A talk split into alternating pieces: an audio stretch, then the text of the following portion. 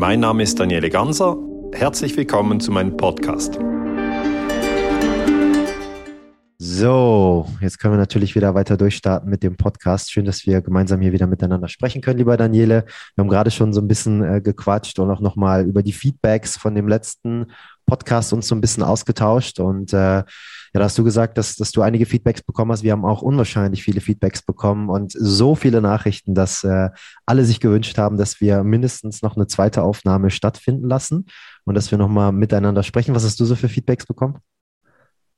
Einfach, dass es interessant war, dass es äh, schön war zuzuhören und darum habe ich mich gefreut, dass du mich nochmal eingeladen hast. Mhm. Dankeschön, dass du hier bist. Dankeschön, dass du deine Energie und auch Zeit mit hinein investierst. War das für dich so das erste Mal, dass du einen Podcast aufgenommen hast, wo du, ich sag mal, so ein bisschen offener und auch äh, transparenter rund um das Thema Bewusstsein auch gesprochen hast oder kam das schon häufiger vor?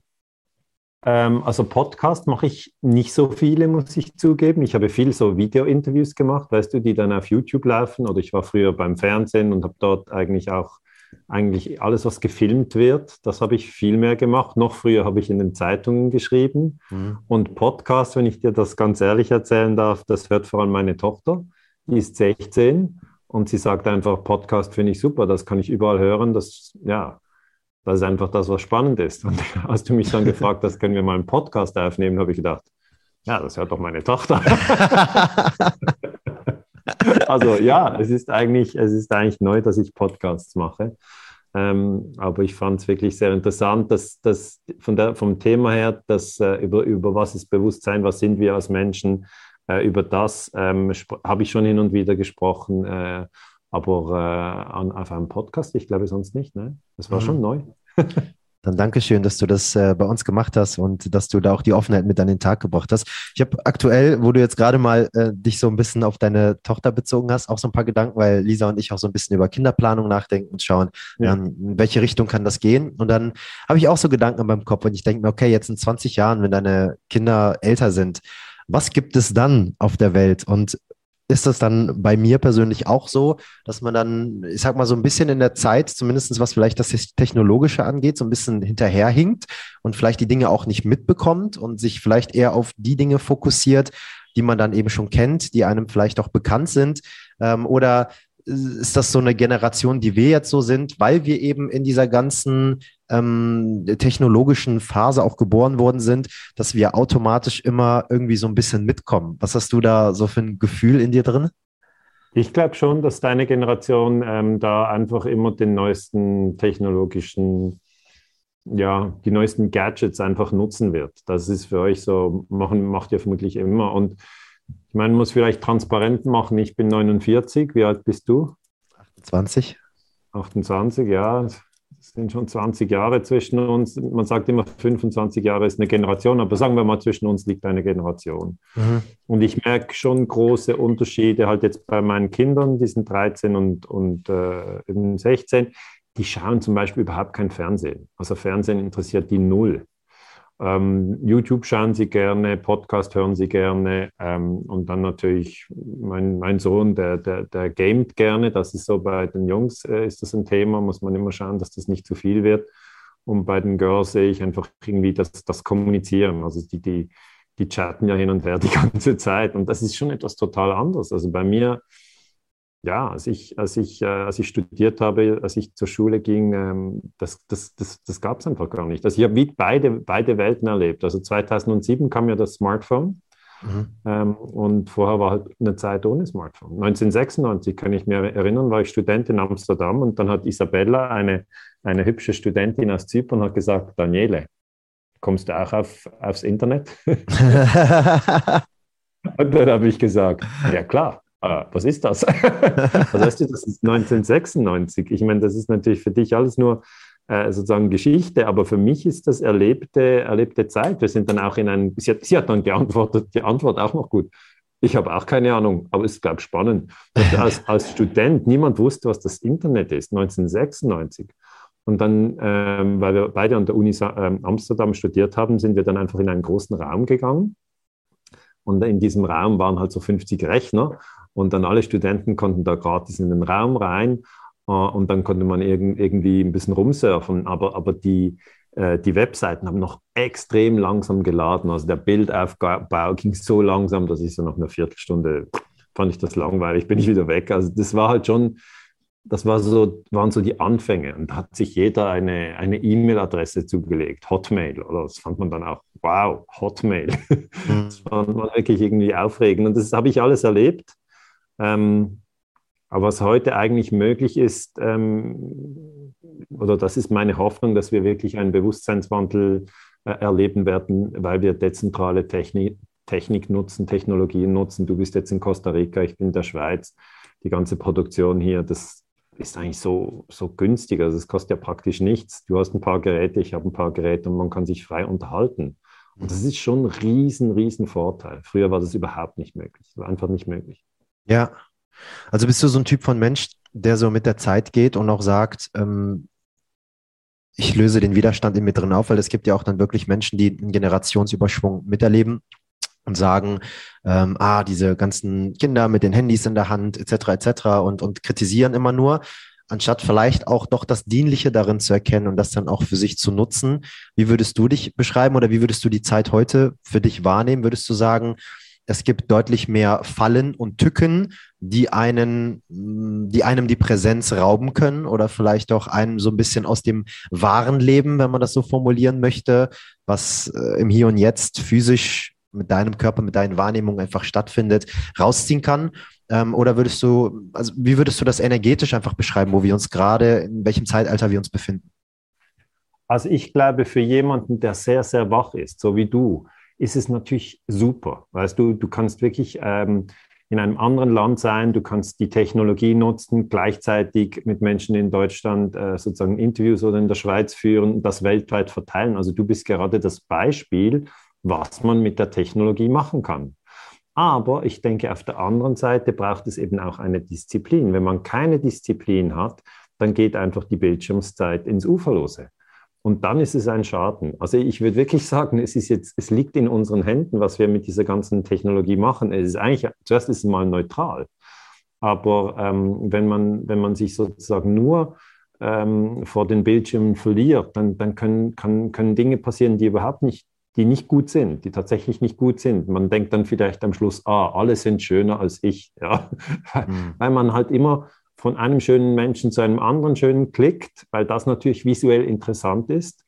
Ähm, und am Schluss hat man eine Depression und denkt, ja, die sind ja alle schön, ich bin es nicht. Oder man klickt von einem schönen Ort zum anderen schönen Ort und sieht, ja, alle, alle sind irgendwie am Meer, nur ich bin in der Großstadt und hier regnet es. Oder drittens denkt man, alle essen wunderbares Essen, äh, nur ich habe hier einen kalten Kaffee. Und das ist natürlich, wenn man nicht achtsam ist, ja, wenn man nicht achtsam ist und versteht, wie das alles funktioniert, dann kann es einem schon runterdrücken. Also ich würde es jetzt auch nicht verharmlosen, ähm, aber wenn man das mal verstanden hat, dass, ähm, dass natürlich, ja, wie soll ich sagen, dass wir gar nicht der Körper sind, ja, das ist mal ganz wichtige Einsicht. Wir sind nicht der Körper, wir haben einen Körper. Dann kommt man über dieses, dieses Visuelle vielleicht hinaus. Aber ich kann jetzt nicht sagen, es ist nur gut oder es ist nur schlecht, die Technik. Ich glaube, es ist beides. Und ich versuche es einfach für die Friedensbewegung zu nutzen. Und ich glaube, das kann man. Das kann man wirklich. Ja, ja, damit, äh, das resoniert definitiv mit mir. Also ich finde, das Paradoxon des Lebens, das Leben ist paradox und das Paradoxon ist überall existent, genauso wie dementsprechend auch die Polarität. Weil Paradoxon sind ja zwei verschiedene Pole, es sind entgegengesetzte Wirkungsweisen, die trotzdem beide gleichzeitig existent sind, wo unser ja. Verstand der Meinung ist, dass das nicht geht, weil wir es mit dem Verstand nicht greifen können. Aber das Universum, die Welt, die Natur, die, die sieht nun mal auch einfach anders aus wenn wir sie mit unserem Verstand begreifen könnten, dann wäre sie uns nicht so weit überlegen, ja, sondern dann, dann hätten wir natürlich auch mehr Einfluss. Ja, das ist jetzt etwas, während du das sagst, ich bekomme manchmal die Frage, ja, wird es jetzt besser oder wird es schlechter weltweit? Und das kann natürlich niemand überblicken, aber vermutlich wird es sowohl besser wie schlechter und das gleichzeitig. Und das ist ein Paradox, weil einerseits nimmt natürlich, gibt es noch sehr, sehr viel Leiden und gleichzeitig führt dieses Leiden zu einem Bewusstseinwandel. Also es passiert wie beides. Und das kann man, kann niemand überblicken. Ich meine, es sind 7,8 Milliarden Menschen in 193 Ländern. Das ist ein dynamischer Prozess von sehr, sehr großer Komplexität. Das kann niemand überblicken. Äh, man sieht so ein bisschen sein Umfeld mit den Menschen, mit denen man in Kontakt ist oder vielleicht noch das eine oder andere Land, äh, wo man Leute kennt, wo man ein bisschen genauer hinhört. Aber die ganze Welt kann niemand überblicken. Aber ich sehe das auch so. Es ist, es ist wirklich, äh, es ist paradox und es ist auch irgendwie ein Wunder. Dass du mhm. jetzt, während wir sprechen, bewegt sich die Erde mit 100.000 Kilometer pro Stunde auf ihrer Umlaufbahn um die Sonne. Ich meine, 100.000 Kilometer pro Stunde. Jeder, wenn du jemanden fragst, warst du schon mal mit 100 Kilometer pro Stunde unterwegs? Sagt er, ja klar, in meinem Auto. Oder warst du schon mal 200? Ja, ja, auf deutscher Autobahn kannst du auch mal 200 Kilometer pro Stunde fahren. Oder warst du schon mal 400 äh, Kilometer pro Stunde unterwegs? Ja, vielleicht irgendwie in einem ICE-Zug oder einem Flieger. Aber wenn du fragst, ja, warst du schon mal 100.000 Kilometer pro Stunde unterwegs, sagt jeder, nein, geht ja nicht und ich würde es nicht überleben. Und wenn du dann sagst, ja, gerade jetzt, gerade jetzt ist es so, die Erde bewegt sich mit dieser Geschwindigkeit auf der Umlaufbahn um die Sonne. Die hat ja nur 365 Tage, dann muss sie die Runde gemacht haben. Also ein gewisser Speed ist notwendig. Aber für uns fühlt sich das ruhend an. Also ich, ich fühle mich hier ruhend in der Schweiz, du bist da ruhend in Costa Rica, ganz zen, hast mir gesagt, warst schon am Strand, hast schon Yoga gemacht, hast schon meditiert, alles bei 100.000 Kilometern. ich meine, das ist doch abgefahren. Also ich finde das Leben auch einfach unglaublich spannend. Ja. Ja, das, was du ja jetzt gerade, ähm, ich sag mal, energetisch mit hier reinbringst, ist ja im Endeffekt so diese, diese kindliche Neugier, die ja eigentlich ja. In, im Menschen existent sein soll, woran uns unsere Kinder, unsere Hunde und so weiter interessieren, erinnern, Entschuldigung. Und zwar ja. endlich mal wieder Wagnisse einzugehen oder sich ins Unbekannte zu bewegen und neugierig zu sein, Dinge zu hinterfragen und nicht einfach so die Dinge hinzunehmen, wie, wie sie sind. Da hast du eben auch nochmal so einen Punkt genannt. Es gibt auf unserem Handy mittlerweile schon eine Einstellungsfunktion, die uns zeigt, wie viel Bildschirmzeit wir haben. Das bedeutet im Endeffekt, es könnte eine Person vor dir sitzen, während du in deinen Burger bei Burger King beißt und dir sagen, das passiert gerade mit deiner Galle, das passiert gerade mit deiner Leber, das passiert gerade mit deinem Gehirn, die und die Ablagerung und Schadstoff passieren gerade und du beißt weiter rein und machst einfach weiter. Und dieser Effekt, über den wir psychologisch sprechen, ist ja am Ende des Tages Seelenmanipulation. Ich weiß nicht, ob wir da im letzten Podcast auch nochmal drüber kurz gesprochen haben, über Aldous Huxley, was er 1958 auch ähm, geteilt hatte und gesagt hat, was Seelenmanipulation eigentlich ist. Also das, was du wirklich aus tiefstem Herzen verabscheust, beginnen zu lieben. Also, dass du beginnst, das zu lieben und trotzdem weiter tust. Ob das Materialismus ist, Konsum ist, ob das Handyzeiten sind, ob das undienliches Essen ist, was wir uns hinzuführen.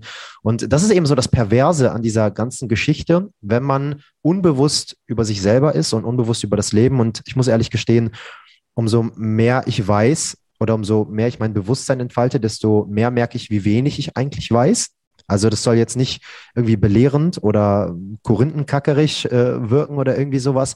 Aber das ist das Perverse einfach, wenn man wenn man die Psychologie des Menschen sich nicht damit auseinandersetzt und nicht dieses System, das man jetzt gerade so belebt und dieses Medium, was man nutzen darf, was du auch gerade so schön gesagt hast, man ist nicht der Körper, sondern man belebt ihn, man bewohnt ihn gerade mit dem Bewusstsein und man hat diese Fähigkeit in diese Sinne, die man am Ende des Tages für sich nutzen kann. Aber wenn man nicht das Handbuch liest über die Dinge, die man sich erworben hat oder den Beipackzettel über die Medikamente, die man sich gekauft hat. Das ist halt Fremdverantwortung. Und deswegen ist für mich der Begriff Selbstverantwortung gerade jetzt in diesem Jahr 2022 nach den ganzen Elfmetern, die wir die letzten Jahre bekommen haben, mehr oder minder äh, unvermeidbar, ne, dass wir da eben immer mehr in diese Selbstverantwortung hineinfinden und uns wieder mit unserer Intuition verbinden, diese Balance wieder zwischen männlicher und weiblicher Energie in uns drin eben kreieren, sodass wir nicht nur im Verstand sind, sondern eben auch wieder in unserer Intuition und jede Antwort in uns drin eben bereit sind zu finden. Ähm, ja. Dieses ganze. Ja, schön gesagt. Dankeschön. Dieses ganze Beispiel mit der, ähm, mit dem Du bist nicht dein Körper. Da gibt es ja viele verschiedene Theorien. Und es gibt ja unter anderem auch die Theorie, das Leben ist nur eine Simulation. Ne? Es ist nur eine Simulation. Vielleicht hat man Jumanji geguckt, den Film, oder vielleicht auch ähm, Avatar mit dem blauen Männchen, wo man dann ja, gesehen hat, dass, ja, dass der Körper dann irgendwie in so, ein, in so ein Gerät reingeht und auf einmal bist du dann irgendwie eine Spielfigur in einem virtuellen Game. Und da gibt es dann Theorien, die plötzlich sagen, dass das Leben, was wir hier auf dieser Erde gerade führen, vielleicht auch sowas sein könnte und dass es quantenphysikalische Beweise gäbe, die in so eine Richtung gehen. Hast du dich schon mal mit sowas auseinandergesetzt, weil du immer wieder sagst, wir sind nicht der Körper oder woher kommt deine Erkenntnis in dieser Richtung? Also ich bin äh, sehr interessiert an, an Nahtodeserfahrungen. Also Nahtodeserfahrungen sind eigentlich Menschen, also ich habe nie eine Nahtodeserfahrung gemacht, Aber ich lese halt gern ganz verschiedene Bücher und ähm, oder ich schaue mir auch Videos an. Auf YouTube gebe ich dann ein Nahtodeserfahrung. Und zum Beispiel eine Frau, die eine Nahtodeserfahrung gemacht hat, die, die ging halt joggen, äh, war mit ihrem Leben gar nicht so zufrieden und dann kam sie nach Hause, wollte ein Feuer machen, ähm, wollte so Brennsprit über, über das Feuer werfen und hat sich dann ohne Absicht ähm, den, den Sprit auch über die Jogginghose geworfen.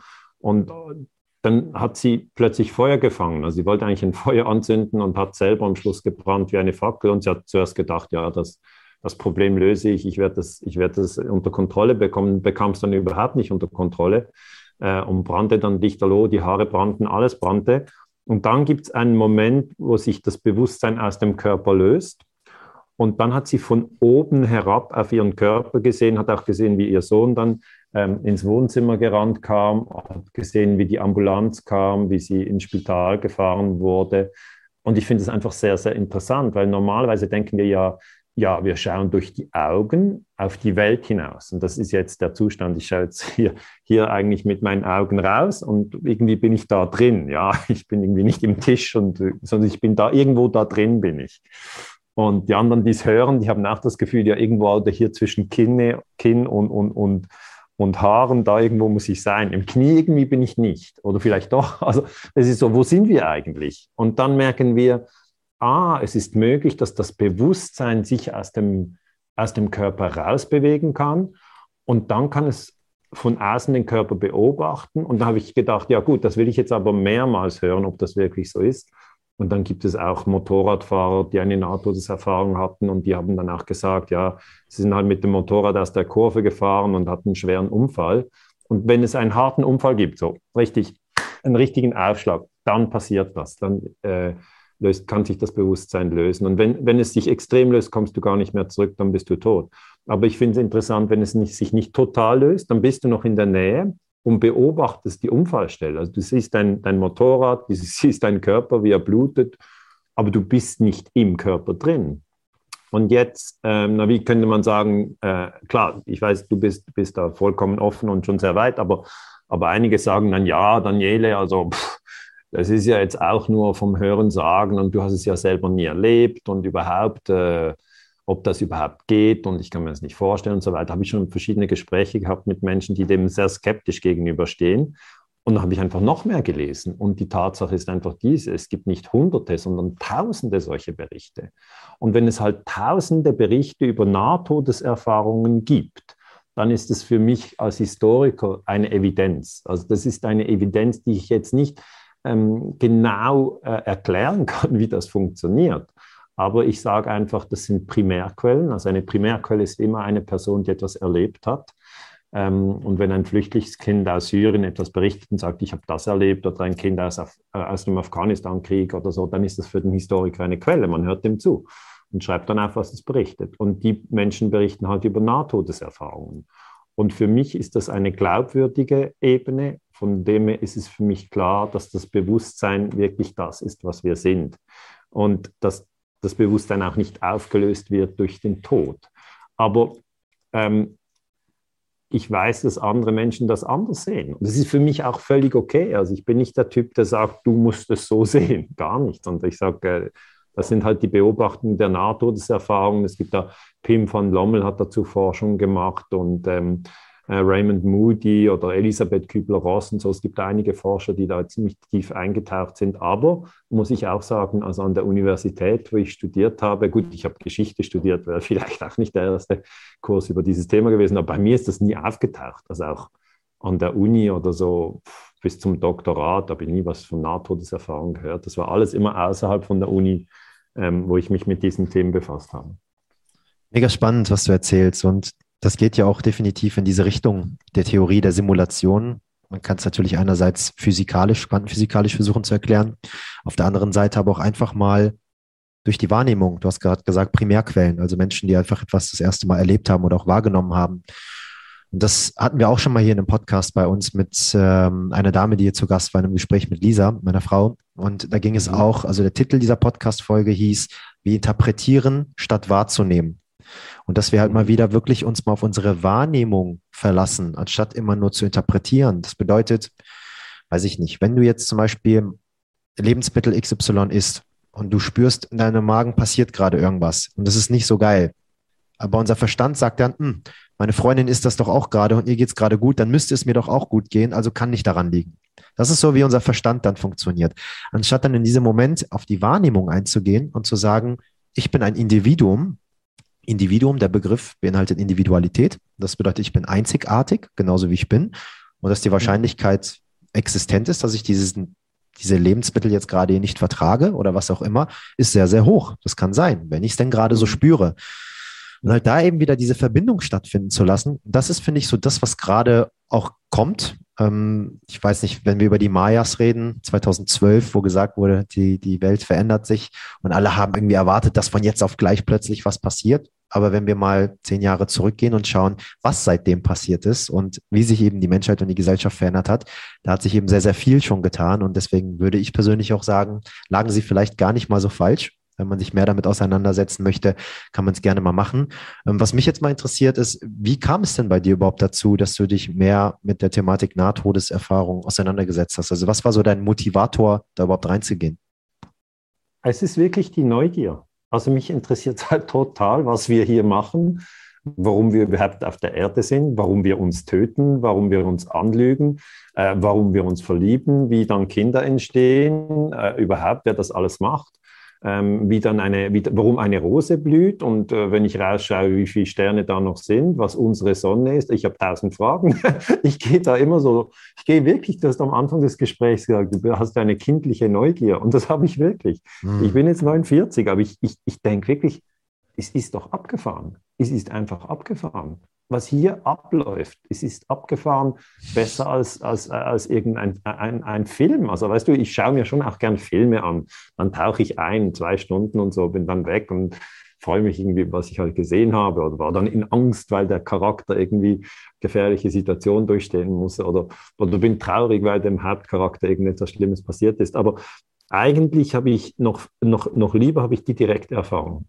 Also wirklich, ich habe dann mal zum Beispiel ein Jahr kalt geduscht einfach um sich mal wirklich zu beobachten, was passiert mit den eigenen Gedanken, wenn ich die aufscheuche. Das kann man ja, oder? Das kalte Duschen, da scheucht man sofort die eigenen Gedanken auf, die gehen dann in alle Richtungen und machen, ah, Daniele, warum machst du das? Das ist gar nicht angenehm oder ähm, das ist ja, was soll denn das jetzt? Und ich sage, ja, das ist eine Achtsamkeitsübung und mein Verstand, du hast vorher über den Verstand gesprochen, dass der immer alles interpretieren will.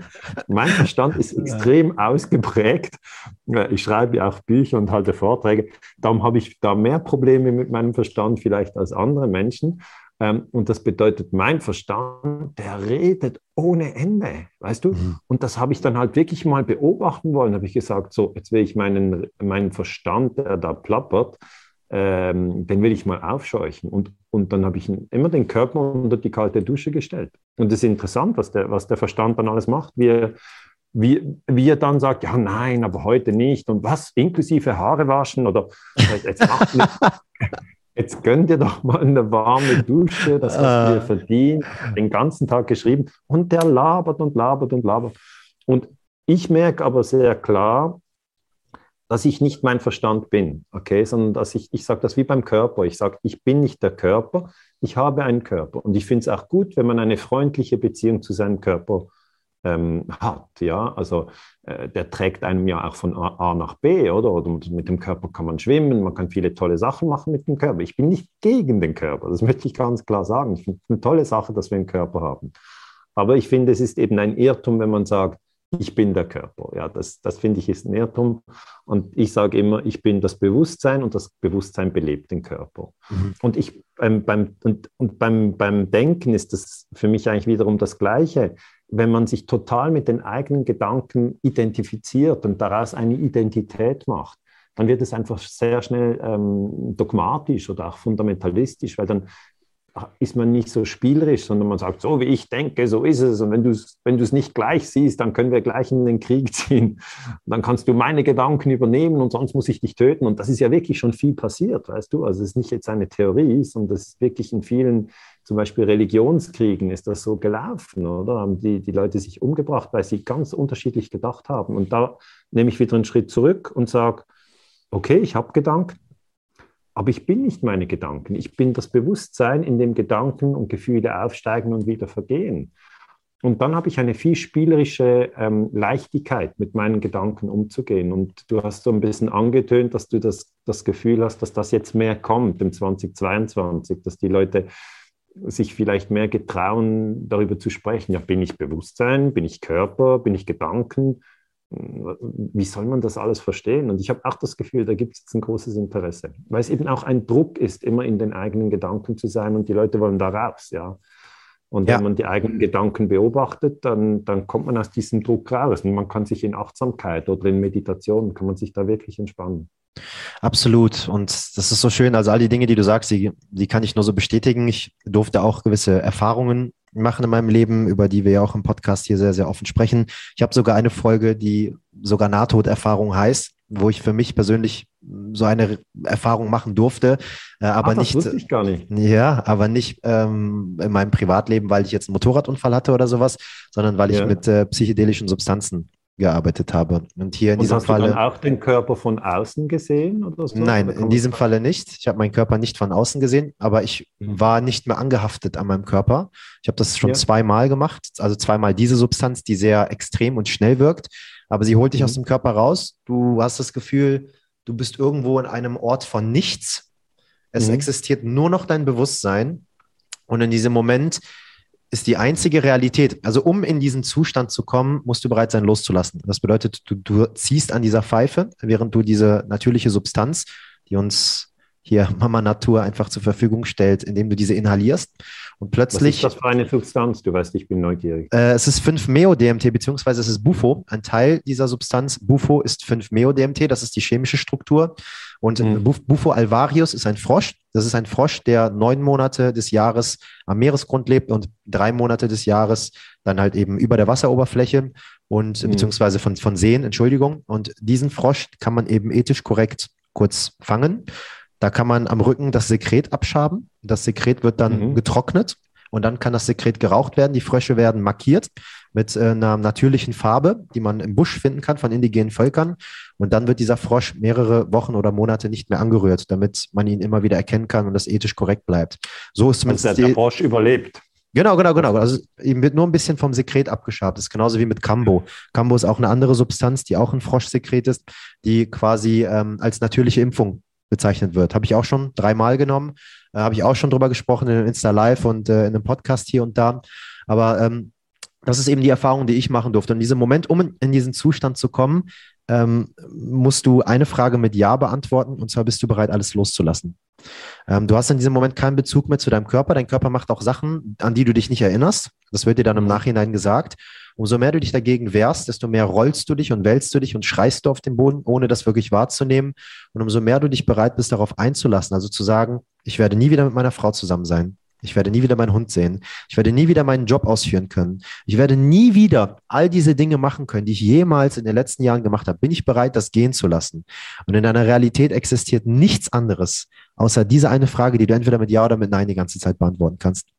Und erst wenn du bereit bist, aus tiefstem Herzen zu sagen, scheiß drauf, ich bin jetzt bereit zu sterben, wenn ich zurückkomme, okay, und wenn nicht, dann ist es halt eben jetzt so, dann habe ich diese Erfahrung jetzt gemacht, das war mein Invest, was ich mhm. hineingepackt habe, um diese Erfahrung zu machen.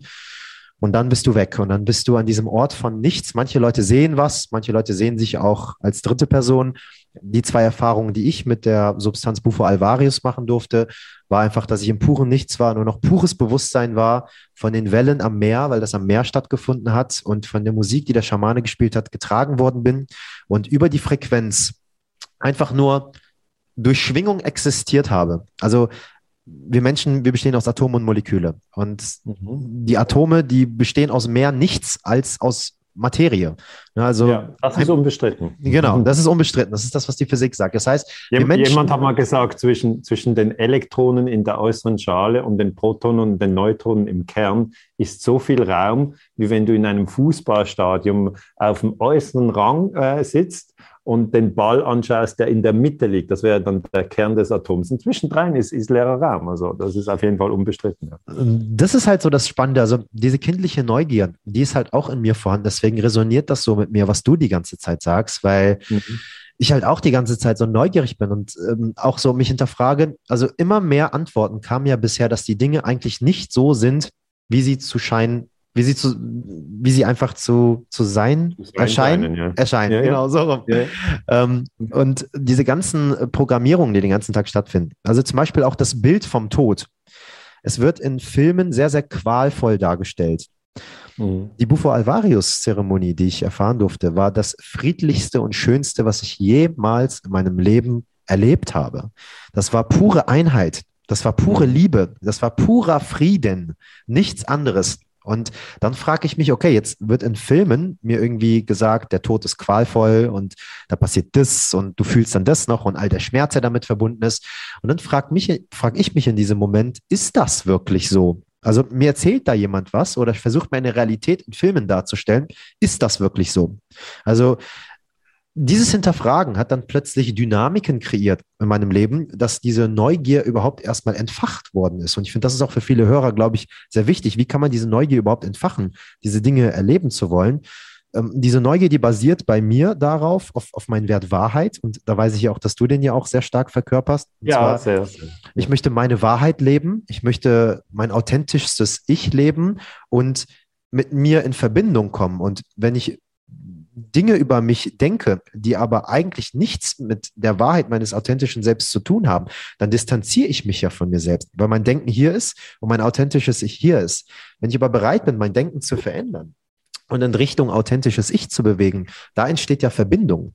Und das Leben ja. ist ja Verbindung. Also wir, scha wir schauen uns Sex an, also oder wir reden miteinander, wir spielen Musik. All das ist die ganze Zeit Verbindung, nonstop Verbindung, Verbindung, Verbindung, Verbindung. Ohne diese Polaritäten von männlicher und weiblicher Energie, ohne Sexualität, ohne all das wären wir ja heute gar nicht hier. Und wenn wir uns genau. gegen diese Verbindung wehren und Social Distancing die ganze Zeit praktizieren, dann, dann wehren wir uns ja gegen das, was uns die Natur eigentlich mitgegeben hat, oder nicht? Absolut. Also ich meine, diese, diese, diese Phase der Trennung, denke ich, war vor allem im Jahr 2020 und 2021 sehr extrem. Also ich weiß nicht, wie es in Costa Rica war, aber in Deutschland, Österreich und der Schweiz ähm, haben die Menschen natürlich schon sehr, sehr darunter gelitten, diese ganzen Corona-Maßnahmen und so weiter. Oder auch die, die, die Spaltungen, die es gegeben hat. Und darum finde ich es eigentlich sehr interessant, wie du wie du jetzt äh, über diese Erfahrung äh, sprichst, über diese Substanz, weil ich glaube, im Hintergrund ist ja immer die Frage, ja, was ist der Tod? Was ist der Tod? Ähm, und natürlich ist die, die Virusangst hier in Europa war sehr, sehr groß, weil die Leute irgendwie gedacht haben, ja, der Tod ist etwas ganz Schlimmes und das muss man auf jeden Fall vermeiden. Und ähm, äh, wenn man jetzt einen anderen Ansatz nimmt und sagt, also vermeiden kann man den Tod sowieso nicht. Ich meine, das ist eine Tatsache, man kann den Tod nicht vermeiden sondern das Einzige, was man tun kann, ist, bevor man den Körper verlässt, ein, ein, ein spannendes Leben zu führen. Das kann man, aber den Tod vermeiden kann man auf keinen Fall. Und ich habe dann ähm, sehr viel bei Eckhart Tolle gelesen. Den kennst du ja sicher auch, Eckhart Tolle. Und ich schätze den halt sehr, ich finde den richtig spannend.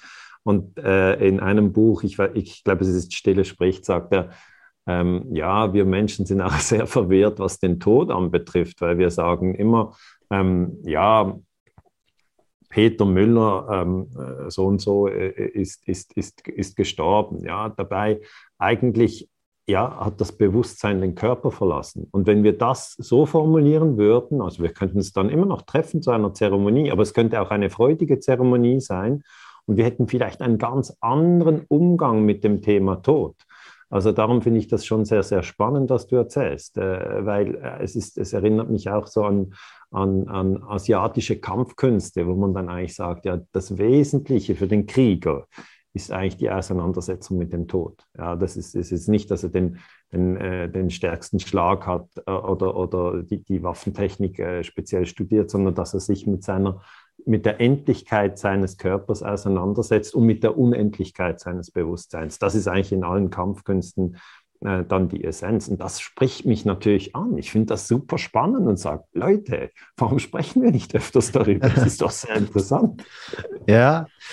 Ja, das, das, das sind alles so, so Themen, die wir, wie gesagt, auch immer wieder hier auch im, im Podcast ansprechen und auch mit den Menschen teilen. Und du hast auch eben noch das. Finde ich wirklich, Navid, das finde ich wirklich wertvoll, dass du das im Podcast, weil du öffnest da einen Raum, ähm, für Themen, die halt die Leute vielleicht sonst ja gar nicht getrauen anzusprechen oder wenn sie darüber sprechen, dass, dass sie sich dann vielleicht unwohl fühlen. Und ich finde, du machst da so einen, einen schönen Raum auf, wo man ganz entspannt über vieles sprechen kann. Da muss, muss ich dir mal ein Kompliment machen. Dankeschön. vielen, vielen Dank dafür. Ähm, das, das, das Ding ist, dass ich mir zu Herzen genommen habe, von den, ähm, ich sag mal, Meistern zu lernen. Und zwar mhm. die Psychologie des Menschen ist einer der best erforschtesten Dinge auf rationaler Ebene zumindest, nicht auf emotionaler Ebene, die wir hier auf unserer Welt besitzen. Das bedeutet, ähm, Supermärkte dürfen manipulativ ihre Regale einräumen, sodass du mehr kaufst. Ja? Oder Medien, Werbung, im Kino darf man für eine Hundertstelsekunde irgendwie eine Coca-Cola-Flasche eingeblendet werden, damit du auf einmal Bock auf Coca-Cola äh, bekommst. Das sind halt eben alles so Dinge oder Filme werden entwickelt, um überhaupt erstmal gewisse Gedanken in diese Realität zu bringen. Das bedeutet, vor zehn Jahren gab es Filme, die Menschen mit Masken gezeigt haben, die in einer Pandemie oder während eines Viruses irgendwie um die Welt gerannt sind und was weiß ich was gemacht haben. Und bevor dieser Film überhaupt erstmal existiert hat, gab es diesen Gedanken überhaupt gar nicht, wenn man das jetzt mal ganz streng formulieren möchte. Natürlich können wir noch mal ein paar Jahrzehnte zurückgehen und sagen, da gab es schon viele andere Samen, die auch gesät worden sind äh, auf anderer literarischer Ebene, ob das Bücher, Zeitungen und Co. sind. Ähm, aber dennoch bin ich der Meinung, dass es immer was mit der Kraft der Gedanken hat und dass das, was wir denken, auch angezogen wird. Wenn ein Kollektiv denkt, dass es ein Virus gibt, was uns alle töten kann und die Menschheit ausrotten kann, wenn man das jetzt mal wirklich so schlimm formulieren möchte. Dass es Krankheit gibt und schon immer gab, ist normal. Dass der Mensch auch mal zerfällt und dass der Fitteste gewinnt und der Nicht-Fitteste verliert, das ist normal. Das sehen wir jeden Tag. Jeden Tag verlieren Bäume Blätter. Das ist normal und sie weinen auch nicht deswegen. Das gehört zu diesem Prozess mit dabei. Der Phönix aus der Asche. Asche. Wir, wir zerstören und, und erschaffen wieder Ebbe und Flut. Und diese ganzen Samen, die eben gesät worden sind durch, durch Filme, durch Gespräche von Menschen, die vielleicht viel Reichweite haben, diese aber vielleicht nicht für dienliche Zwecke nutzen, werden Samen gesät in unser Gedankenskonstrukt, wodurch diese Gedanken überhaupt erstmal Raum bekommen, sodass wir diese Dinge auch anziehen. Und ich versuche genau diese Wissenschaft und diese Psychologie, die diese Menschen verwenden, andersrum zu verwenden. Das bedeutet, sie mit Dingen zu füllen, die der Menschheit meiner Meinung nach zumindestens und das ist nur mein persönliches Projekt, ich möchte meine Meinung niemandem auferlegen, aber meiner Meinung nach Gutes tut, die für Frieden sorgt, die für Freiheit sorgt, die für Liebe sorgt, die für Einheit sorgt und beides darf existieren, weil ohne diese vermeintlichen bösen Dinge, wenn wir die jetzt nochmal so bewerten wollen, können diese ganzen guten Dinge gar nicht existieren. Ohne Schatten kein Licht. Deswegen dürfen wir auch dafür am Ende des Tages dankbar sein. So hart es klingt, und das sage ich auch immer wieder sehr provokativ, und ich hoffe, ich trigger niemanden hier in diesem Podcast damit, aber dass Menschen ermordet werden, dass es Kriege gibt, dass es Vergewaltigungen gibt und so weiter und so fort, das hat alles seine Daseinsberechtigung. Würde es diese Dinge nicht geben, wir haben hier in unserem Retreat in Costa Rica, wo wir mittlerweile mit schamanischer Arbeit ähm, sieben Tages-Retreats mit Ayahuasca und Wachuma und so weiter anbieten, kommen die Leute eben aus Deutschland hierher und da sind dann auch Menschen dabei, die wurden vergewaltigt. Aber in dieser Woche schaffen die das all diese Emotionen neu zu betrachten, ihre Perspektive zu verändern, all diese Geschehnisse zu vergeben, loszulassen und mit dieser Energie plötzlich zu anderen Menschen zu gehen, die vielleicht auch mal vergewaltigt worden sind, die vielleicht auch mal geschlagen worden sind, die vielleicht auch mal schlecht behandelt worden sind, um ihnen zu zeigen, schau mal, ich konnte mich heilen, du kannst es auch.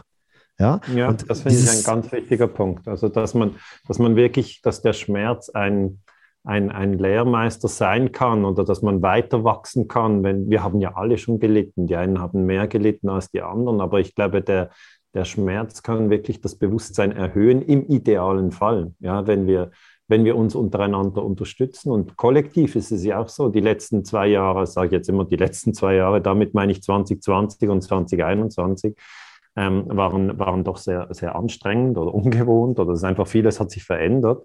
Und idealerweise entsteht dadurch äh, mehr Bewusstsein. Also das ist jetzt das, was mich am meisten interessiert im Moment. Äh, entsteht jetzt tatsächlich mehr Bewusstsein, denn gemäß den Gesetzen müsste es das, weil wenn, wenn, wenn, wenn der Druck groß ist, dann äh, wachen auch viele auf und merken, aha, also zum Beispiel ein Mechanismus, den ich sehr interessant finde, ist, dass viele Menschen jetzt erst bewusst wird, wie stark der Einfluss der Medien ist. Also früher haben sie gedacht, ja, die Medien, die sind einfach da und ähm, ja, muss man nicht groß darüber nachdenken. Aber jetzt nach der Pandemie ist doch klar, äh, dass jemand, der der ARD und ZDF geschaut hat, jeden Tag eine Stunde, ganz anders durch die Pandemie gegangen ist, als, als äh, jemand, der jeden Tag eine Stunde Reitschuster gelesen hat oder Rubicon oder KenFM oder Nachdenkseiten oder Apollut. Also dass die Medienmarken den ganzen Diskurs extrem gesteuert haben, das ist jetzt offensichtlich. Jetzt kann man noch sagen, ja, das ist die richtige Steuerung oder das ist die richtige Steuerung. Da kann man lange darüber streiten. Aber dass die Medien mit den Gedanken, die sie verbreitet haben, eben auch die Gefühle ähm, beeinflusst haben der Leser und der Leserin. Ich glaube, das ist vielen jetzt äh, viel mehr klar geworden. Und das ist eigentlich ein Fortschritt. Also man wird, wenn man diesen Prozess durchlaufen hat, merkt man, ah, okay, das hat also einen großen Einfluss, ähm, was ich auf meinem Smartphone konsumiere, wem ich zuhöre, äh, wer für mich eine glaubwürdige Quelle ist und so weiter. Ähm, äh, und und ich glaube, das ist jetzt nach diesen zwei Jahren ein Fortschritt. Also wenn man irgendwie einen Fortschritt sehen will oder dass sich Leute sagen, ah, ich habe Menschen kennengelernt, ähm, die ich noch gar nicht kannte und das sind sehr spannende Menschen. Wir haben noch über dieses und jenes diskutiert. Also geht es plötzlich wieder in alle Richtungen.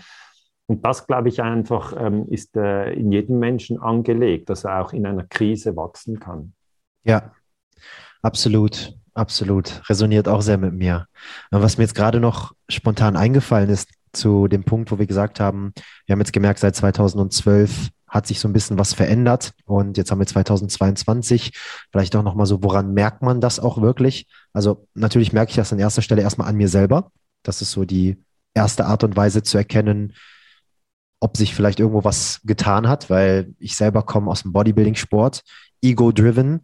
Medikamentenmissbrauch, äh, habe Wettkämpfe gemacht, auf der Bühne gestanden, war komplett wirklich nur auf, auf sehr ungesunde und undienliche Lebensweisen und Formen auch fokussiert, habe aber damals nach meiner besten Intention einfach auch agiert, ähm, was dann aber mein Leben trotzdem verändert hat, obwohl ich damals dachte, ich mache alles richtig und es ist alles super, war plötzlich erstmal so dieses, dieses Eingeständnis, mir selbst eine neue Geschichte des Lebens erzählen zu wollen. Und dann an zweiter Ebene auch mal wieder Mentoren in mein Leben mit einzuladen. Und da würde ich dich gerne mal so ein bisschen fragen, von der Historik her, wenn wir jetzt mal Jahrzehnte, Jahrhunderte zurückgehen. Es gab ja schon immer Mentoren. Früher waren ja eigentlich die eigentlichen Mentoren des Menschen die Eltern. Mhm. Die haben es aber ja irgendwann mal verlernt. Dann kam Karriere machen, Kindergarten, Schule, also Fremdverantwortung, die Kinder irgendwie abgeben, etc. etc. kam dann mit dabei. Das bedeutet, man hat die Kinder in Obhut von Menschen gebracht, die man gar nicht kannte. Lehrer, die Traumata haben oder Triggerpunkte haben, die man selber gar nicht kennt. Und da packt man dann eben seine, seine Kinder hin und die kriegen all diese Energie ab, all diesen Wut, all diese Zorn ab. Und früher war das ja eigentlich so, dass, dass man geheilte Männlichkeit, geheilte Weiblichkeit von den Eltern beigebracht bekommen sollte. Mit der Zeit haben die Eltern das aber verlernt, es ist in Vergessenheit geraten und jetzt gibt es so dieses ganze Konstrukt von Coaching-Modellen, wie wir das ja auch anbieten, Mentoren. Und ich merke halt einfach gerade, dass dieses Ja sagen dazu, dass man wieder bereit ist, ähm, sich führen zu lassen, um eben selber auch wieder, das soll jetzt nichts mit dem Zweiten Weltkrieg zu tun haben, aber Führer sein zu können. Ne? Führer für sich, aber auch für mhm. die Menschen im Außen in geheilter Art und Weise. Und da würde mich mal interessieren, dadurch du ja Historiker bist und extrem erfahren bist, wo gab es so einen Punkt in unserer Geschichte, wo das so nach und nach angefangen hat, sich so abzufleddern. Also dieses ganze Konstrukt von Gehalte, weibliche Seite, männliche Seite, das, was wir von unseren Eltern mitkriegen sollten, wann das so ein bisschen in eine andere Richtung gegangen ist.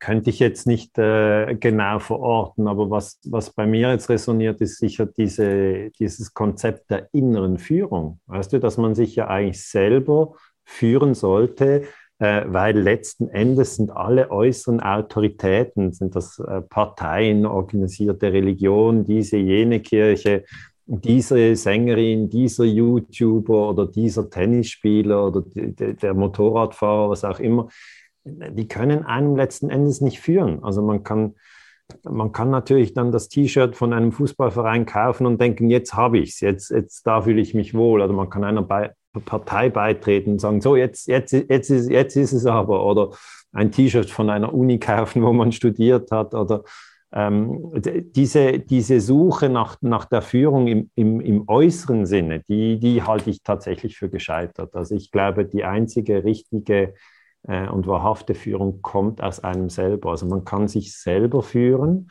Ähm, und ähm, wie geht denn das? Also äh, einige werden sagen, ja, wie soll ich mich führen? Ich habe keine Ahnung, wo es durchgeht. Aber das ist nur auf der Ebene der Gedanken. Also meine These ist die, dass jeder Mensch auf der Ebene seines Bewusstseins völlig klar ist und völlig heil. Das heißt, jeder, wenn er denn so zu seinem eigenen Bewusstsein einen Draht aufbauen kann, wenn er, wenn er so etwas sagen kann wie, ich bin eigentlich Bewusstsein, ich wohne einfach in diesem Körper und ich habe manchmal aufgewühlte Gedanken und Gefühle, ähm, da bin ich manchmal verwirrt, aber auf der Ebene des Bewusstseins äh, weiß ich genau, dass, dass Liebe, Wahrheit äh, sozusagen die zentralen Punkte sind, um die es geht. Wenn, wenn jemand das sagen kann, ja, ähm, dann hat er die innere Führung. Weil sonst, was, was nach außen eigentlich uns immer angeboten wird, sind ja alles so Versprechungen, wo wir, wenn wir länger dabei sind, wissen, dass sie nicht stimmen. Also das ist einfach die Funktion des Kapitalismus. Der Kapitalismus sagt, äh, du musst dieses neueste Smartphone haben und wenn du es haben wirst, dann wirst du dich gut fühlen. Ja gut, dann kaufen wir es. Es bleibt ja nicht bei der Theorie. Dann haben wir es und wir merken, es gibt schon einen kurzen Moment, ja, wo man sich dann vielleicht darüber freut. Aber also diese ausgewogene ewige Glückseligkeit, die stellt sich nicht ein. Und dann denkt man, ja, dann muss man aber diesen Partner haben. Und wenn man diesen Partner dann hat, ähm, dann wird es dann aber gut sein. Aber dann merkt man, ist man in einer Beziehung. Dann merkt man ja, Beziehungen sind auch nicht nur einfach. Äh, das ist also dann auch nicht einfach die ewige Glückseligkeit. Oder es sind immer so, solche Überlegungen, wenn du dies, wenn du das, wenn du das nächste.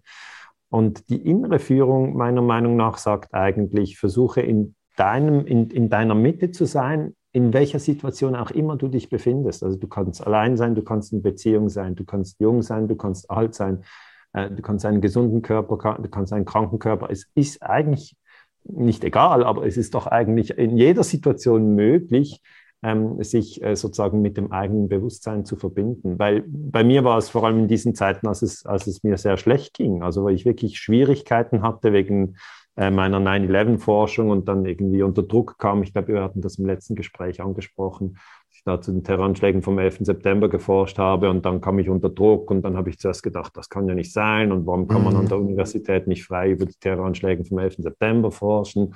Da gibt es ja noch dieses dritte Gebäude, das ist auch zusammengestürzt, dann wurde ich diffamiert und so weiter. Also ich habe da sicher meine Krisen durchgemacht, aber was mir sehr geholfen hat, ist dann wirklich die Achtsamkeit. Also in die Ruhe zu gehen und sich dann sagen, ja Daniele, kannst du denn noch gut atmen und so? Oh ja, eigentlich kann ich noch gut atmen. Warum bist du so aufgeregt? Ja, jemand hat schlecht über mich gesprochen. Ja gut, also das ist ja nicht meine Verantwortung, das ist die Verantwortung von dem, der spricht. Äh, die Leute sprechen jeden Tag. 7,8 äh, Milliarden Menschen sprechen. Wer will das kontrollieren? Kontrolliert deine eigene Zunge, da hast du genügend Arbeit. Mhm. Kümmere dich nicht darum, was andere sagen. Und dann sich wieder zu beruhigen und sich wieder zu zentrieren. Also diese, diese innere Führung, an der zu arbeiten, das, das ist wirklich das, was mich, was mich inspiriert und was ich auch versuche, immer wieder weiterzugeben und zu sagen, vertrau auf die innere Führung. Sie ist da, sie ist wirklich da und wir hören einfach viel zu wenig darauf. Also das, das ist für mich ähm, nach vielen Jahren so eine, eine zentrale Einsicht. Ich weiß nicht, ob es für dich gleich ist, aber für mich, für mich ist die innere Führung die einzige Führung, die ich wirklich die ich wirklich ähm, immer dabei habe. Nee, es ist ein ganz, ganz großes Thema, was man ähm, natürlich jetzt noch weitere Stunden zerpflücken könnte. Also deswegen können uns die Leute natürlich auch gerne mal wieder ein Feedback geben und sagen, ich mache gerne noch einen dritten Podcast, wenn wir dann Lust und Zeit dazu haben oder mal live irgendwo darüber zu sprechen, weil ich finde es auch mal sehr schön, dann auch live Fragen zu beantworten, wenn Leute gerade mal so Fragen reinstellen und sagen, hier habt ihr da vielleicht gerade irgendwie mal einen Ratschlag, damit man direkt auch mal individuell darauf eingehen kann, was wir ja sehr gerne bei Instagram machen. Aber ähm, das ist halt Selbsterkenntnis, was du die ganze Zeit beschreibst. Also wirklich diese rationale Brille zu haben, um sich selber zu beobachten. Du hast auch den Begriff ähm, in meiner Mitte sein oder den Satz in meiner Mitte sein verwendet. Ähm, da finde ich ja. so Salomo Friedländer, den, den Philosophen, der hat so vom 19. bis zum 20. Äh, Jahrhundert gelebt und er hat da was Schönes definiert und zwar er hat das die schöpferische Indifferenz genannt. Also erstmal der Begriff selber, schöpferische, also irgendwas Schöpfendes, mhm. irgendeine Quelle, irgendwas, was kreiert und dann eine ja. Indifferenz, also dass keine Differenz vorherrscht, sondern man ist quasi bei Null. Ne? Ja. Und ähm, da gibt es eben diese zwei Pole, Plus- und Minuspol und diese schöpferische Indifferenz ist genau dazwischen. Weil wenn du mhm. dich dort befindest, hast du den klaren Blick auf beide Pole, auf Pluspol als auch auf Minuspol. Du kannst auf beide mhm. gleich blicken kannst mhm. dich bewusst selber mal in ein gewisses Extrem bringen. Zum Beispiel, ich bin im Moviepark und ich sehe dort im Pluspol Freude und Spaß und Lachen. Das bedeutet, ich sage der mhm. Navid, möchte ich mich jetzt dahin begeben? Ja, ich gehe jetzt auf die Wildwasserbahn. Ich möchte jetzt Freude, Spaß und Frieden und, und Glück irgendwie in mein Leben einladen. Gehe dann auf die Wildwasserbahn erlebe das, integriere das in meinem Leben und begebe mich aber dann wieder bewusst in diesen Nullpunkt der schöpferischen Indifferenz. Selbes Spiel, aber auch andersrum. Das bedeutet, ich merke, jemand ist verstorben in meiner Familie. Ich, ich möchte gerade von innen heraus, mein Bewusstsein sagt, ich möchte jetzt gerade Trauer spüren. Ich möchte das spüren, weil das gehört zu diesem Playstation-Spiel des Lebens, gehört das mit dabei. Ja, auch mal Trauer mhm. zu spüren. Und dann begebe ich mich bewusst in diesen Minuspol und spüre diese Trauer, lade sie ein, aber lasse sie dann auch wieder los, damit ich immer wieder in dieser schöpferischen Indifferenz bin und auf Plus- und Minuspol gleich blicken kann. Eine Sache möchte ich nur ganz kurz hinzufügen. Plus bedeutet nicht gut und Minus bedeutet nicht schlecht, weil wir können auch Plus für männlich und Minus für weiblich nehmen. Weiblich bedeutet ja nicht schlecht, sondern es sind einfach nur andere Pole, die genauso viel Gleichberechtigung oder Daseinsberechtigung haben wie eben andere Energien, die sich vielleicht für unser Bewusstsein erstmal positiv anfühlen. Aber wir wollen ja nicht in positiv und negativ einkategorisieren, sondern in dienlich und nicht dienlich. Und manchmal ist es auch dienlich, mal Trauer oder Ärger zu spüren und das auch ins Leben zu integrieren. Ich finde das sehr interessant, was du jetzt gesagt hast, obwohl ich den Begriff nicht kannte. Ich kenne auch diesen äh, Schriftsteller nicht. Ähm, ich habe es aus einer anderen Ecke gehört, aber es ist vielleicht ähnlich. Also ich habe mir dieses Bild immer wieder angeschaut. Wir kennen ja alle ein Pendel. Ja, äh, also das ist eigentlich äh, eine Kugel an einem, an einem dünnen Faden. Und dann äh, sagt man eigentlich im Zen-Buddhismus, sagt man, gut, wenn wir, wenn wir den, die Kugel beobachten, wie lange kann sie, wenn sie ausschwingt, im Extrempunkt sein? Ja, man kann das den ein, die eine Seite plus, die andere minus nennen. Einfach der Extrempunkt, also der Punkt vom größten Ausschlag. Und wenn man genau hinschaut und das auch filmt oder die Physik kann ja da eigentlich das genau berechnen und sagen, ja, im Extrempunkt kann, sie nu, kann man nur für den Bruchteil einer Sekunde sein, ja. Äh, und dann geht das wieder durch die Mitte und dann geht es in den anderen Extrempunkt. Das Pendel schwingt hin und her. Und dann der andere Extrempunkt, ja, wie lange kann man dort sein? Ja, wieder nur für ganz, ganz kurz. Und ähm, dann ist die, die, die nächste Frage, ja, wie lange kann das, das Pendel denn in der Mitte sein? Und die Antwort ist ganz offensichtlich ewig. Also in der Mitte ruhen kann man ewig und das bedeutet so viel, dass man eigentlich in der Mitte ähm, die Energie am besten kanalisiert. Mhm. Das ist ja auch das, was sehr viele Weisheitslehrer äh, sagen. Sie sagen, ja, wenn du Lust hast auf ein Extremerlebnis, dann geh dorthin und mach das Extremerlebnis. Du hast jetzt gesagt, Wildwasserbahn oder Bungee Jump, es kann ja ganz verschiedenes sein. Ähm, man kann auch in, die Extrem, äh, in, in, diese extremen Erlebnisse reingehen, in alle Richtungen. Aber ich glaube, ähm, äh, es ist sicher wichtig, dass man auch eine Technik kennt, ähm, die eben so viel sagt wie, jetzt will ich in die Mitte, jetzt will ich zentriert sein, wie komme ich in die Ruhe, weil dort kann ich mich sozusagen neu erden, da kann ich meine Energien bündeln. Und wenn auch um mich herum alles zusammenbricht und, und, und die Welt sozusagen untergeht, was ja nicht tut, aber wo ich vielleicht das Gefühl habe, alles bricht auseinander, Beziehungen gehen kaputt, Geld geht verloren, Menschen sterben, die ich gerne habe, ähm, ja, Glaubensgebäude brechen zusammen, an die ich immer geglaubt habe, oder, oder die Stelle ist weg. Und es, es gibt ja so viele Herausforderungen, die eben da sind, dass man dann in diesen, in diesen zentrierten Mittelpunkt kommen kann. Und ich glaube, das Pendel ist ein, ist ein Bild, das, das, das vielleicht das Gleiche äh, nochmal sagt, das mich immer, immer begleitet hat. Also ich habe mir immer gesagt, ja, okay, geh mal wieder ins Zentrum, zentrier dich selber, geh über den Atem und, und, und, und, und, und schau von dort weiter. Ja, ich äh, mag diese Metapher sehr. Ich arbeite tatsächlich auch mit dieser Metapher, unter anderem auch äh, bei uns im Coaching manchmal, um gewisse Dinge zu veranschaulichen. Und das ist doch interessant, David. Weißt du, wir kennen uns eigentlich nicht. Wir, sind 20 Jahre verschieden. Wir sind in zwei verschiedenen Ländern, x tausend Kilometer auseinander. Aber das ist einfach eine gewisse Resonanz, die ich hier auch spüre. Und das ist einfach schön, es ist schön, das zu erleben. Ja, weil die Leute denken jetzt, ja, ja, das haben sie sicher vorher abgesprochen. Nein, wir mhm. haben gesagt, machen wir wieder ein Gespräch, drei Minuten Vorgespräch und los geht's. Hör mal, nein, wir haben uns richtig gut darauf vorbereitet. Sag das nicht nach außen. nee, also das, das ist halt das, das Schöne daran und das ist auch so ein Spirit. Also klar, wenn ich Gäste bei mir einlade im Podcast, dann ist natürlich die einzige Art und Weise, wie ich meinen größten Respekt zeigen kann, ist natürlich mich vorzubereiten und nicht einfach nur hinzukommen und sagen, lass uns mal reden. Aber für dieses zweite Gespräch hatten wir uns beide auch darauf committed, dass wir sagen, wir lassen einfach mal flowen und ja. ähm, fließen da mal durch. Und das finde ich auch sehr schön. Und mit diesem Pendel, um da nochmal ganz kurz drauf zurückzukommen. Du hast auch gerade Zen-Buddhismus genannt und da möchte ich auch nochmal anknüpfen. Und zwar, wenn wir uns Buddhisten oder Mönche angucken, die leben gar nicht mehr so in Extreme. Die sind irgendwie gefühlt, sehen immer neutral aus vom Gesicht und ähm, haben jetzt irgendwie krasse, keine krassen Begeisterungen, die sie auf einmal zeigen oder lachen sehr, sehr laut und sind da sehr extrovertiert, so wie ich jetzt gerade zum Beispiel in diesem Video, wenn ich mich bewege, da bin ich sehr extrovertiert und bin wieder in einem Extrem unterwegs.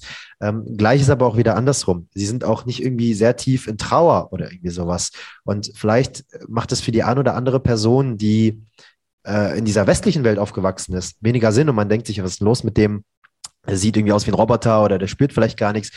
Aber das ist genau das. Er ist halt in seiner Kraft, er ist in seiner Mitte, weil er weiß, begebe ich mich in dieses eine Extrem, ist ein natürliches Gesetz, dass das Pendel genau so weit in das andere Extrem ausschlagen wird. Das ist Physik. Das, das lernen wir in der fünften Klasse, sechsten Klasse auf jeder Schule, dass das Pendel genauso weit wieder in die andere Richtung ausschlagen wird. Das bedeutet, begebe ich mich in ein sehr, sag jetzt mal, freudiges Extrem, bereite ich mich schon mental manchmal auch darauf vor. Da darf man natürlich auch fragen, ziehe ich das vielleicht dadurch ein, an, aber dass das Leben mir irgendwann auch wieder die andere Seite servieren wird. Und die Frage ist halt, wie gehe ich damit um und wie integriere ich das in mein Leben? Und dass ich heute diese Perspektive habe oder dass du heute diese Perspektiven hast, das bedarf ja viel Achtsamkeitstraining und auch viel Übung. Und da möchte ich wieder nochmal an diesen Punkt kommen, wo ich gesagt habe, ich merke halt einfach, dass ich seit ein, zwei, drei Jahren auch dieser ganzen Pandemiezeit zu verschulden, dafür bin ich sehr dankbar, immer mehr Menschen diesen Themen öffnen. Also vor fünf oder sieben Jahren ähm, hat jeder noch Veganismus ausgelacht. Heute hat jedes Restaurant eine vegane Karte. Und mhm. genauso wird das auch sein mit Spiritualität, wenn du das so nennen möchtest, Spiritualität oder Bewusstseinsentfaltung oder Selbstverwirklichung, Selbstverantwortung, Selbstwirksamkeit, die daraus resultiert. Das wird in ein paar Jahren noch Mainstreamer sein, als es das jetzt schon ist. Und jeder, der so ein bisschen verpasst, auf den Zug aufzuspringen, zahlt halt eben Lebenszeit. Und diese Lebenszeit aber dann trotzdem effektiv zu nutzen, weil es ist ja nichts umsonst, sondern dann auch wieder zu sagen, okay, ich habe jetzt keine Zeit verloren, sondern es sollte so sein, dass ich die und die Erfahrungen noch über die und die Zeit mache, bis ich erstmal an den Punkt komme, dass ich sage, ich bin bereit loszulassen, ist auch wieder eine tolle Perspektive, die man am Ende des Tages einladen kann, weil ich häufig auch merke und auch bei mir früher gemerkt habe, in den Anfangsphasen, wo ich mich mit Persönlichkeitsentwicklung, Bewusstseinsentfaltung auseinandergesetzt habe, dass dieses Self-Judgment sehr, sehr groß war. Also, dass ich mich mhm. selbst dafür bewertet habe und gesagt habe, ah, Navid, jetzt hast du so, so viele Jahre verloren. Hättest du mal sechs Jahre früher angefangen mit Bodybuilding, mit Bewusstseinsentfaltung, mit dem, mit dem, mit dem, mit dem, hättest du mal früher angefangen zu lesen. Wo wärst du dann heute? Und das ist halt, da befinden wir uns immer wieder im Vergleich, weil ich könnte jetzt gleich in einen Apfel beißen und ich wäre tot. Also Memento Mori, sei dir der Sterblichkeit bewusst. Mhm sind wir uns nicht der Sterblichkeit bewusst, denken wir, das Leben ist unendlich oder leben so, als wäre das Leben unendlich und dulden immer noch Beziehungen, Jobs, ähm, Essverhalten, Gewohnheiten etc., die uns eigentlich gar nicht gut tun. Und da sind wir wieder, da schließt sich der Kreis bei dem Thema Seelenmanipulation. Diese Seelenmanipulation bei sich selber zu erkennen und erstmal ehrlich zu sich zu sein und zu sagen, okay, das, was ich jetzt die letzten Jahre gemacht habe, war vielleicht nicht so einwandfrei, aber ich muss das vielleicht machen, um zu erkennen, was nicht einwandfrei ist, um eben in dieses Einwandfreie hineinzukommen. Das ist, finde ich, so eine sehr, sehr tolle Perspektive und eine tolle Brille. Da hat ein Retreat-Teilnehmer von uns noch einen Satz gesagt, der sehr stark mit mir resoniert hat. Und zwar, lange falsch bedeutet nicht richtig. Ja? Mhm. Und gerade äh, ältere Menschen, wenn ich jetzt meine Eltern schaue oder ältere Generationen, haben häufiger größere Probleme von gewissen Gewohnheiten, Routinen oder Glaubensmustern ähm, die Anhaftung zu verlieren, weil sie das schon so lange gemacht haben und dann sagen, hör mal, mein Junge, werd das mal 70 Jahre und dann reden wir weiter. Aber es geht ja nicht darum, 70 zu werden, sondern es geht darum, sein Leben zu leben. Und die meisten Menschen sterben ja schon mit 20 und werden erst mit 70 oder 80 begraben. Und dann werde ich ja eher lieber 30, 35, 40, aber lebe dafür jeden Moment so, wie es sich gerade richtig anfühlt. Das ist zumindest meine Realität gerade. Ja, also ich finde das natürlich auch wunderbar, wenn man sagt, hey, ich, ich, ich, ich gebe mich auf diese spannende Reise des, der, der Bewusstseinsentwicklung. Ich, ich, ich habe auch das Gefühl, du hast gesagt, ähm, vegan oder Vegetarier, das war, waren früher eine Minderheit. Ich bin jetzt seit 20 Jahren Vegetarier, weil einfach diese Tier, Tierfabriken, da habe ich emotional Mühe, das will ich nicht. Ich weiß, man kann, könnte auch darüber sprechen, ja, warum bist du dann nicht Veganer und so weiter, bin ich nicht. Und dann geht wieder eine große Diskussion los. Aber ich bleibe mal bei diesem Punkt, dass ich auch merke, das ist jetzt schon breiter akzeptiert und ich könnte mir gut vorstellen, ähm, dass in einigen Jahren ähm, ganz offen darüber gesprochen wird, ja, Bewusstseinswandel, ähm, was liest du gerade, meditierst du, wie viele Stunden meditierst du pro Woche und dass das ganz normal wird. Heute ist ja noch so ein bisschen, also heute, es kommt eben darauf an, in welcher Gruppe man ist. Ja? ja. Bei, den ein, bei den einen ist es schon total normal und bei den anderen ist es noch so ein bisschen, was ist denn das für, für eine komische Sache, wo, wo die überhaupt darüber sprechen, ja. Und ich glaube, äh, und das finde ich das Schöne bei deinem Podcast, dass du natürlich dann, so, so schätze ich das ein, ohne dass ich jetzt die Details wüsste, dass du junge Menschen erreichst und dass es eigentlich für junge Menschen sehr wichtig ist, diese Techniken zu kennen. Darum habe ich auch gesagt, ich, ich spreche sehr gerne mit dir, weil ähm, die 15- bis 25-Jährigen ähm, oder auch bis 30-Jährigen ähm, sind natürlich noch viel offener äh, mit 50, mit 60, mit 70 ist man vielleicht nicht alle, das muss man auch sagen, aber man ist schon generell äh, ein bisschen, es gibt so eine Pfadabhängigkeit, wo man dann einfach die Dinge wiederholt, die man früher gemacht hat.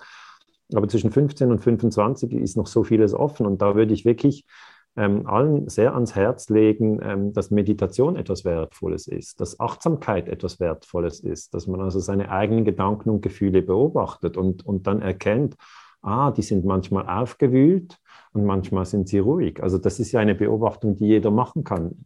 Für mich ist es so wie ein Meer. Weißt du, ein Meer kann ja manchmal ganz oder ein See kann ganz ruhig sein und die Sonne glitzert im Wasser und man denkt, ja, hier ist Frieden für immer. Und dann kommt, kommt der Wind und das kann sehr schnell gehen. Und dann gibt es Sturm und dann wird es plötzlich Wolken, es wird dunkel und dann denkt man, unglaublich, also dieser See oder dieses Meer, wenn ich da nur reingehe, ich werde sofort sterben hier, hier kann nichts überleben und vermutlich wird das Meer das ganze Land fressen und alles wegtragen und so weiter.